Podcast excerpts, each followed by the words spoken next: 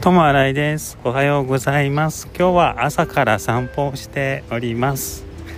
とっても今日は天気がいいです。半袖で今は歩いております。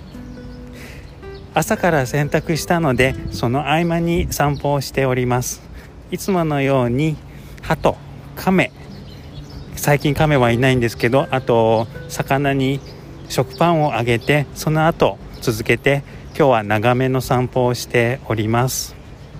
まだ朝8時前なんですけど登校してくる学生が結構多いのにびっくりしました。こんなに朝から授業を早く受ける学生がいるんだなということに。